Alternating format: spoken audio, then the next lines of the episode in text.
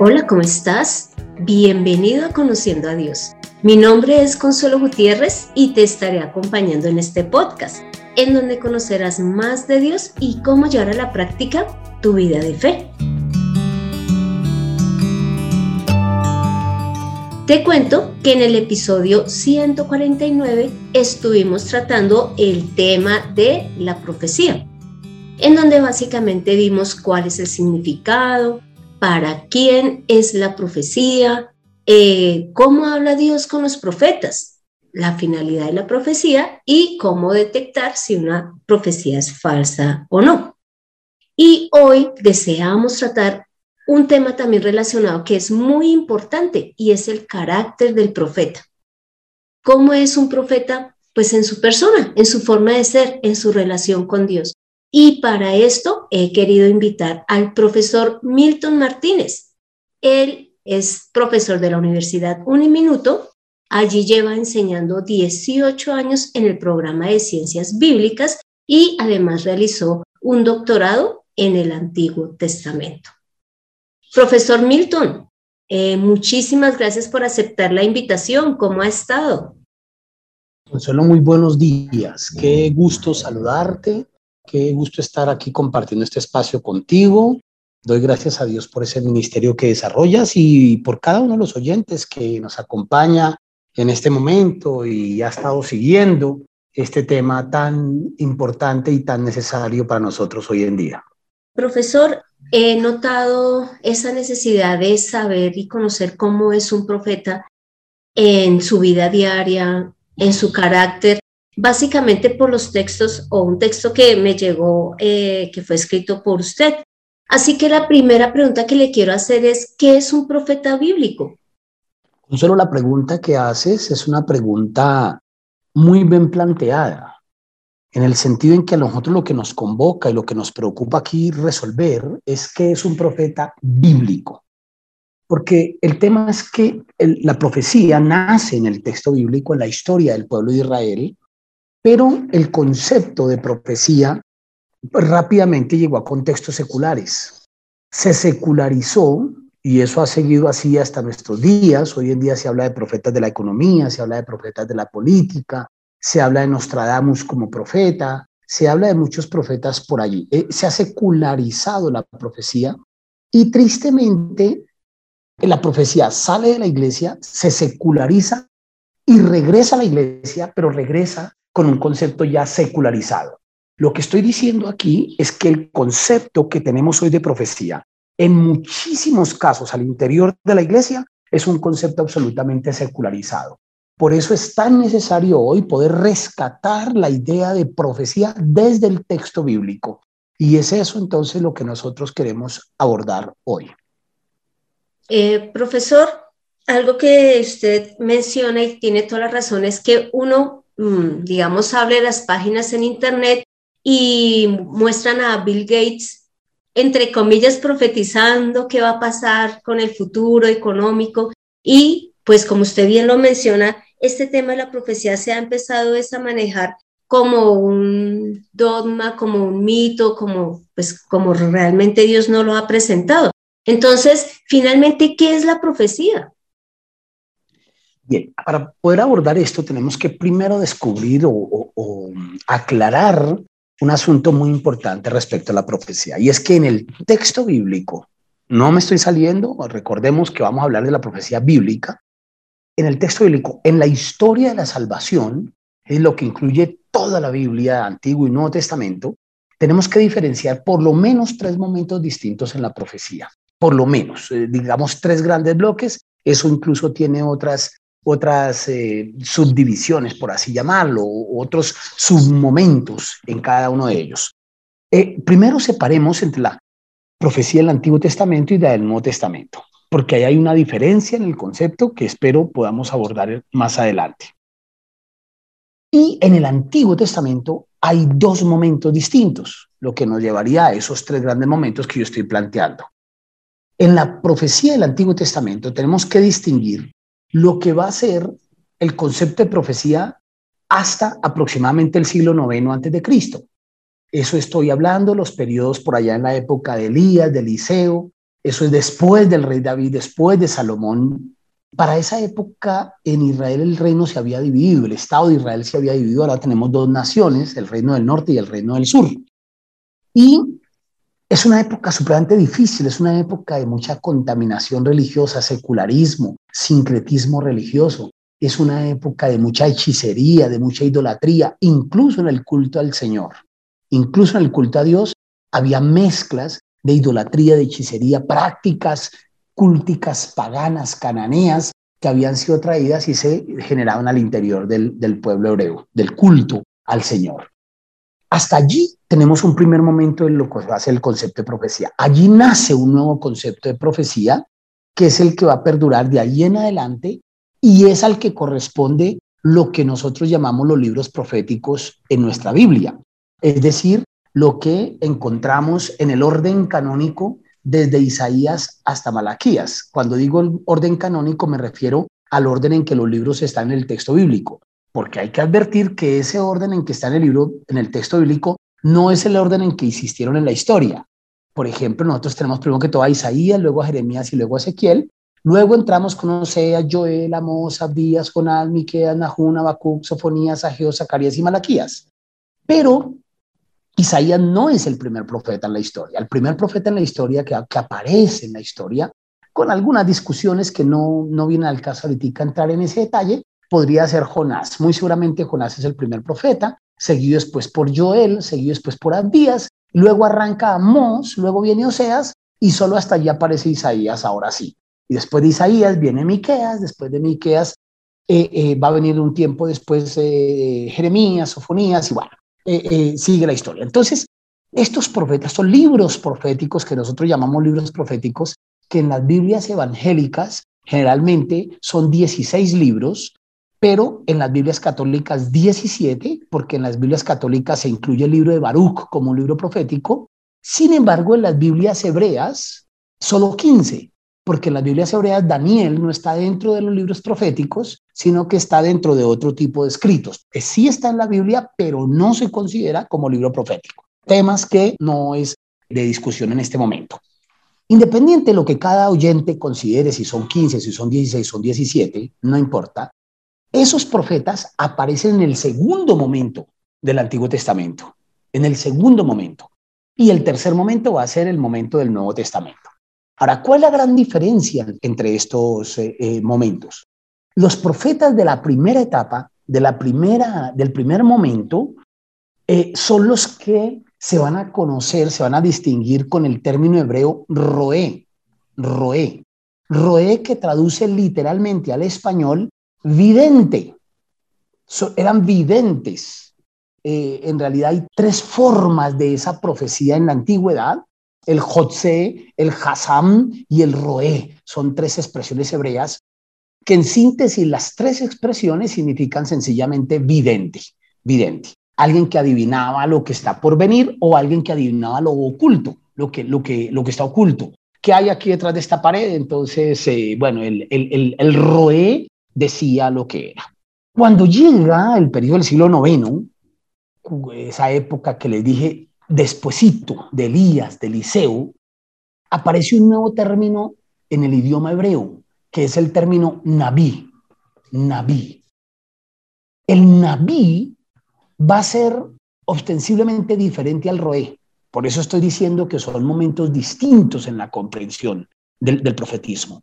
El nabí difiere y no estoy diciendo que son cosas contrarias, excluyentes, que que se odian entre ellos, que son dos partidos políticos que se atacan. No, no, no, no, no, no, no, no tiene nada que ver con eso. Cuando decimos que son dos cosas distintas, son dos conceptos distintos, eh, voy a ponerlo en términos muy evangélicos o muy cristianos, en términos muy neotestamentarios. Es como por decir dos ministerios distintos. Una cosa es ser cantante y otra cosa es ser predicador. Sí. y tú vas a encontrar cantantes que son predicadores o predicadores que cantan. Sí, Eso pasó en la antigüedad. Eso pasó. Hubo Roé, que también fueron Naví, y hubo Naví, Nevihim, Nevihim es la palabra en plural, hubo Nevihim que también fueron Rohim, Rohim en, plural. Eh, eh, lo hubo, porque no es algo incompatible. Son, otra vez insisto, ministerios distintos.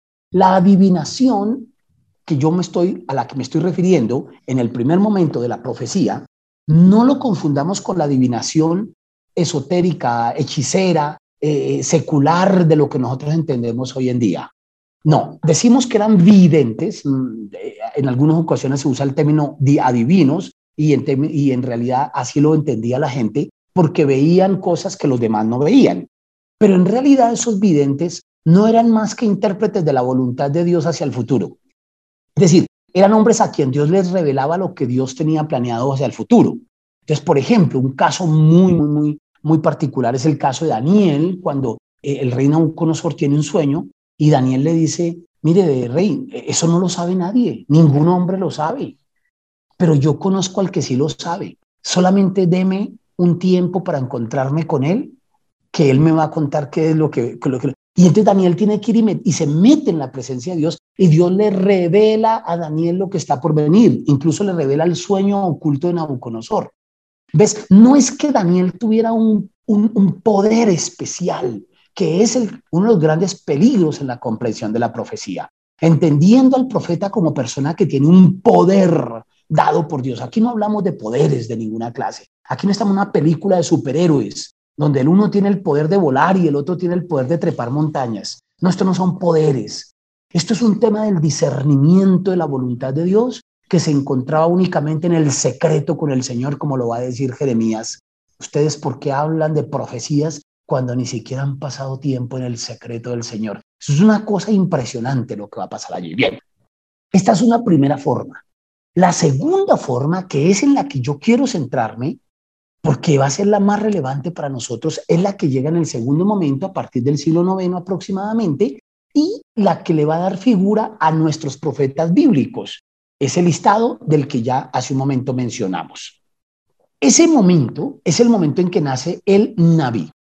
Ahora, antes de abordar el nebijismo, los nebijim, Naví, eh, advirtamos algo. Cuando el texto bíblico se escribe, hubo momentos en que a esos videntes, a esos roe, se les llamó Naví.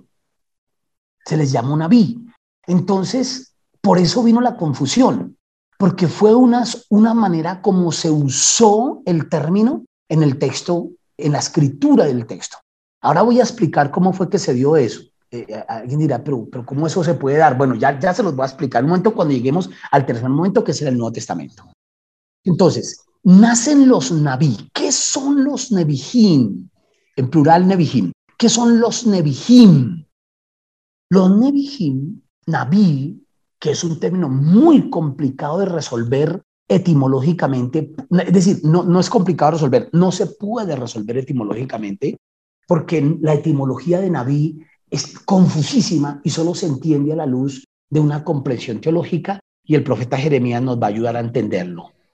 En el capítulo 20 del libro de Jeremías, mm, versículos 7 al 9, encontramos un momento muy triste en la vida de Jeremías, un momento en que está pasando por una crisis existencial muy fuerte, está peleando con Dios.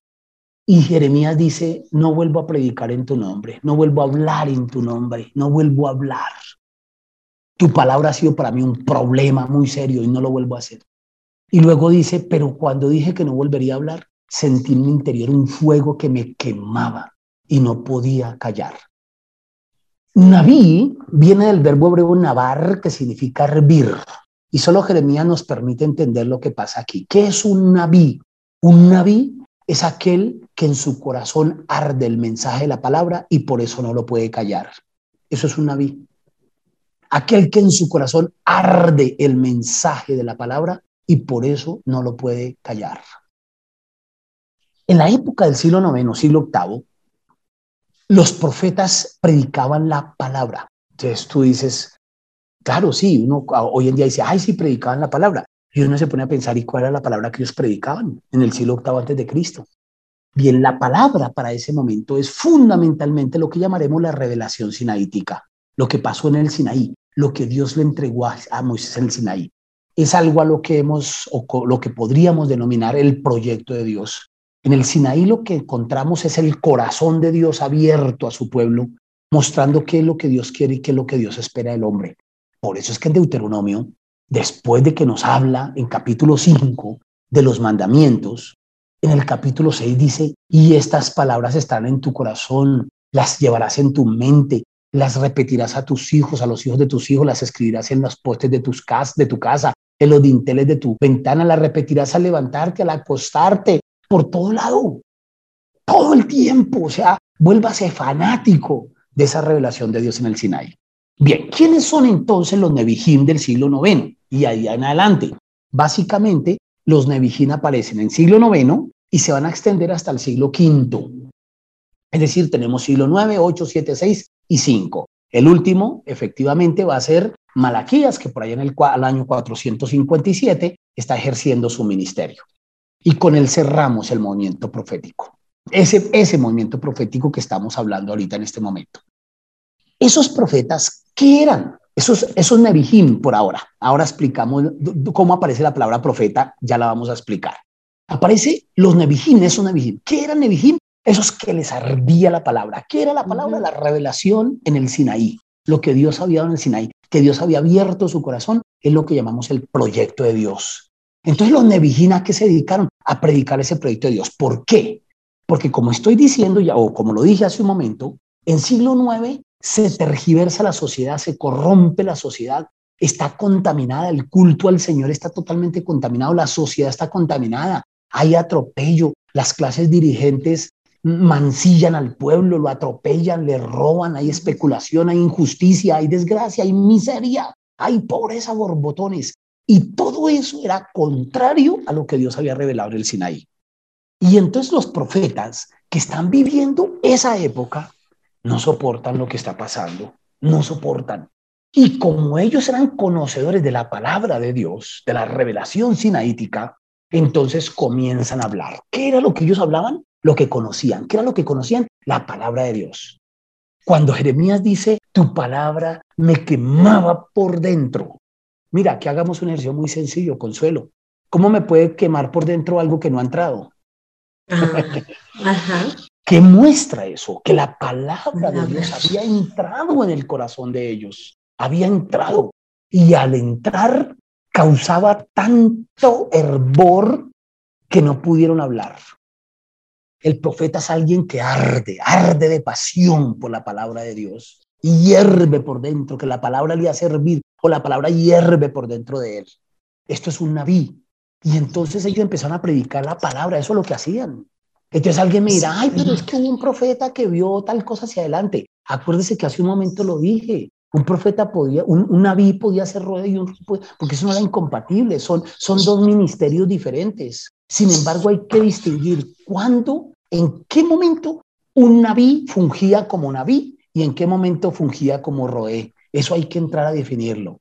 Sin embargo, algo que voy a aclarar es que los, los los Nevihim del Antiguo Testamento, adivinaron menos de lo que nosotros sospechamos, mucho menos de lo que sospechamos. La mayoría de las cosas que los Nevihim hablaron hacia el futuro no es porque lo adivinaran, ni porque Dios se los hubiera revelado en sueños especiales como lo hizo con Daniel. La mayoría de las cosas que ellos vieron hacia el futuro no es porque adivinaran el futuro, sino porque al conocer la palabra eran conscientes de lo que le esperaba al pueblo por desobedecer la palabra de Dios. ¿Me explico? Es como la mamá que le dice al hijo, hijo, no salga a la calle porque lo puede atropellar un carro, no salga solo, es un niño chiquitico. El niño no hace caso y sale a la calle y lo atropella un carro. ¿Qué vamos a decir? ¿Que la mamá es una divina? ¿Que la mamá adivinó? No, no, no, no. La mamá es como conoce las circunstancias, como conoce la vida, es consciente de lo que puede pasar si el muchacho sale a la calle. Entonces, eso fue la mayoría de las cosas que nosotros llamamos que los profetas adivinaron, no es que adivinaran, es que cuando se dieron cuenta cómo estaba de torcido el pueblo, pudieron saber la suerte que le esperaba al pueblo por haber abandonado eh, eh, la palabra de Dios y los mandatos de Dios. Profesor, es decir que, continuando con lo que usted comenta, en que ellos conocían la palabra de Dios y por eso podían saber lo que pues vendría. Ahora la pregunta sería, ¿qué es profecía? Sería esa la respuesta, ¿verdad? ¿Qué es profecía? Bien, te, estoy a explicar la palabra profeta. Ajá. Seguramente muchos de los oyentes saben el Antiguo Testamento, antes de que llegara Cristo, antes de que llegara, antes, los judíos, una comunidad judía que vivía en Egipto, tradujo el Antiguo Testamento al griego. Una traducción, traducción que nosotros conocemos hoy como la Septuaginta, la Septuaginta o la versión de los 70, porque es atribuida a 72 sabios judíos que fueron los que participaron de la traducción. Entonces, esa traducción al griego, cuando llegó a la palabra Naví, la tradujo como profetés. La palabra Naví. Mientras que la palabra roé la tradujo como blepón. Ese es el término griego para roé, para vidente, para divino, blepón. Y el Naví lo tradujo como profetés. Y ahí es donde viene el problema. Cuando pasó al griego del Nuevo Testamento, no se volvió a decir blepón, o sea, vidente no se volvió a decir, sino que solo se usó la palabra profetés, de tal suerte que se le llamó profetés tanto al blepón, o sea, tanto al roé como al naví, es decir, tanto al que adivina como al que predica. A ambos se les empezó a llamar profetés. Pero más allá todavía, ¿qué pasó en el Nuevo Testamento? Un ejemplo que yo le doy a mis estudiantes siempre es, mire, con, los profetas, con el profetismo en el, en el Nuevo Testamento, pasó algo parecido a lo que pasa con la palabra pastor hoy en día. Muchos se han dado cuenta que la gente que no es evangélica, por ejemplo, ven a alguien de, con una Biblia debajo del brazo y le dicen, ¿usted es pastor? O lo que, nos pasa en la iglesia, lo que nos pasa en la iglesia. Tú, tú, sabes que en las iglesias muchos de los que predican son personas del común, de la iglesia, líderes de la iglesia, que se les da la oportunidad de que expongan la predicación. Pero una persona que llega incauta a la iglesia y ve que este señor predicó, entonces ya mismo le dice pastor. ¿Por qué es pastor? Porque predicó. Y hay muchos que consideran que todos los evangélicos somos pastores. Yo, yo soy profesor, soy teólogo, soy biblista, estoy dedicado a enseñar la palabra, me he formado como biblista. También la gente me dice pastor. ¿Por qué? Pues que si enseña la palabra, entonces usted es pastor. sí, eh, eh, hay esa ciudad. Bien, eso pasó en el Nuevo Testamento con la palabra profeta. En el Nuevo Testamento todavía el concepto de pastor no se había desarrollado como lo tenemos desarrollado hoy. Entonces, todo el que era un hombre de Dios se le va a llamar profeta. todo el que era un. En el Nuevo Testamento se llama profeta. Mire, usted va a encontrar que en el Nuevo Testamento llaman a David profeta, llaman a Enoch profeta, llaman a Noé profeta. En el Nuevo Testamento se le llama profeta a Noé. Ahora, si tú vas a la historia de Noé, ¿cuándo dice que Noé fue profeta? ¿O cuándo dice que no fue profeta? ¿O cuándo el Antiguo Testamento dice que David fue profeta? Pero el Nuevo Testamento los llama profetas. ¿Por qué? Porque todo el que es un líder importante y todo el que representa una figura espiritual muy importante, te lo vamos a llamar profeta. Ese fue el fenómeno, que ese es de alguna manera lo que va a trascender más adelante. Entonces, hoy en día, tristemente, la figura de la predicación se desvirtuó y se le llama profetas a todo el que adivina. Y entonces las iglesias están llenas de personajes que hablan de que adivinan el futuro y que, ay, que Dios te va a dar y que Dios te va a traer y que Dios te va a llevar. Ay, profeta de Dios. En cambio, el que predica, ah, no, ese es otra cosa. Entonces, en ese orden de ideas, ¿qué es un profeta? ¿Qué sigue siendo un profeta? Lo mismo que fue el Naví desde el Antiguo Testamento, una persona que conoce el mensaje de la palabra y lo, lo, lo interioriza arde en su corazón y por eso no lo puede callar. Entonces, para resumir, déjame decirte la frase que me dijo una vez mi profesor de, de homilética cuando inicié mi formación teológica hace ya muchos años en el seminario. Nos dice en clase de homilética, dice el profesor lo siguiente, nos dice el profesor, no predique porque tiene que decir algo, predique porque tiene algo que decir. Qué expresión tan hermosa. No predique porque el domingo le toca predicar a usted predique porque tiene algo que decir. Eso es profecía. Bueno, muchísimas gracias, profesor Milton, por su intervención. Eh, lógicamente está invitado a más episodios en donde podamos seguir tratando este tema u otros tantos. Pero entonces ya para concluir, hay algo muy importante y es que sabiendo de dónde salen los profetas, por qué se les llama así, y es también ese ardor que ellos sienten de predicar el mensaje después de que ha llegado a sus vidas, después de que lo han, han entendido. Algo que usted mencionó muy importante es que no es que adivinen, es que se conoce también la palabra de Dios y se ha entendido conforme Dios lo, lo ha permitido, que ya conocen evidentemente lo que se viene más adelante. Entonces, ya para poner, digamos, eh, en práctica esto que su merced nos ha explicado es que nosotros hemos sido enviados por Jesús a predicar a todas las naciones. Esa es la labor que nosotros debemos de tener, pero cuando ya hayamos realmente tenido esa comunión con Dios, cuando hayamos interiorizado el mensaje y lo que usted eh, dice, cuando tengamos algo realmente por decir que venga de parte de Dios. Entonces, que nosotros no dejemos guardada la palabra, porque si arde nuestro corazón cuando vemos a una persona cerca a nosotros y tenemos ese deseo de hablar de Dios, que le hablemos conforme Dios nos ha mandado y no callemos la palabra, pero que no nos pongamos a adivinar, sino que eh, pues el mensaje se ha dado conforme Dios nos lo ha enseñado. Profesor, le pido que me acompañe a esta oración final.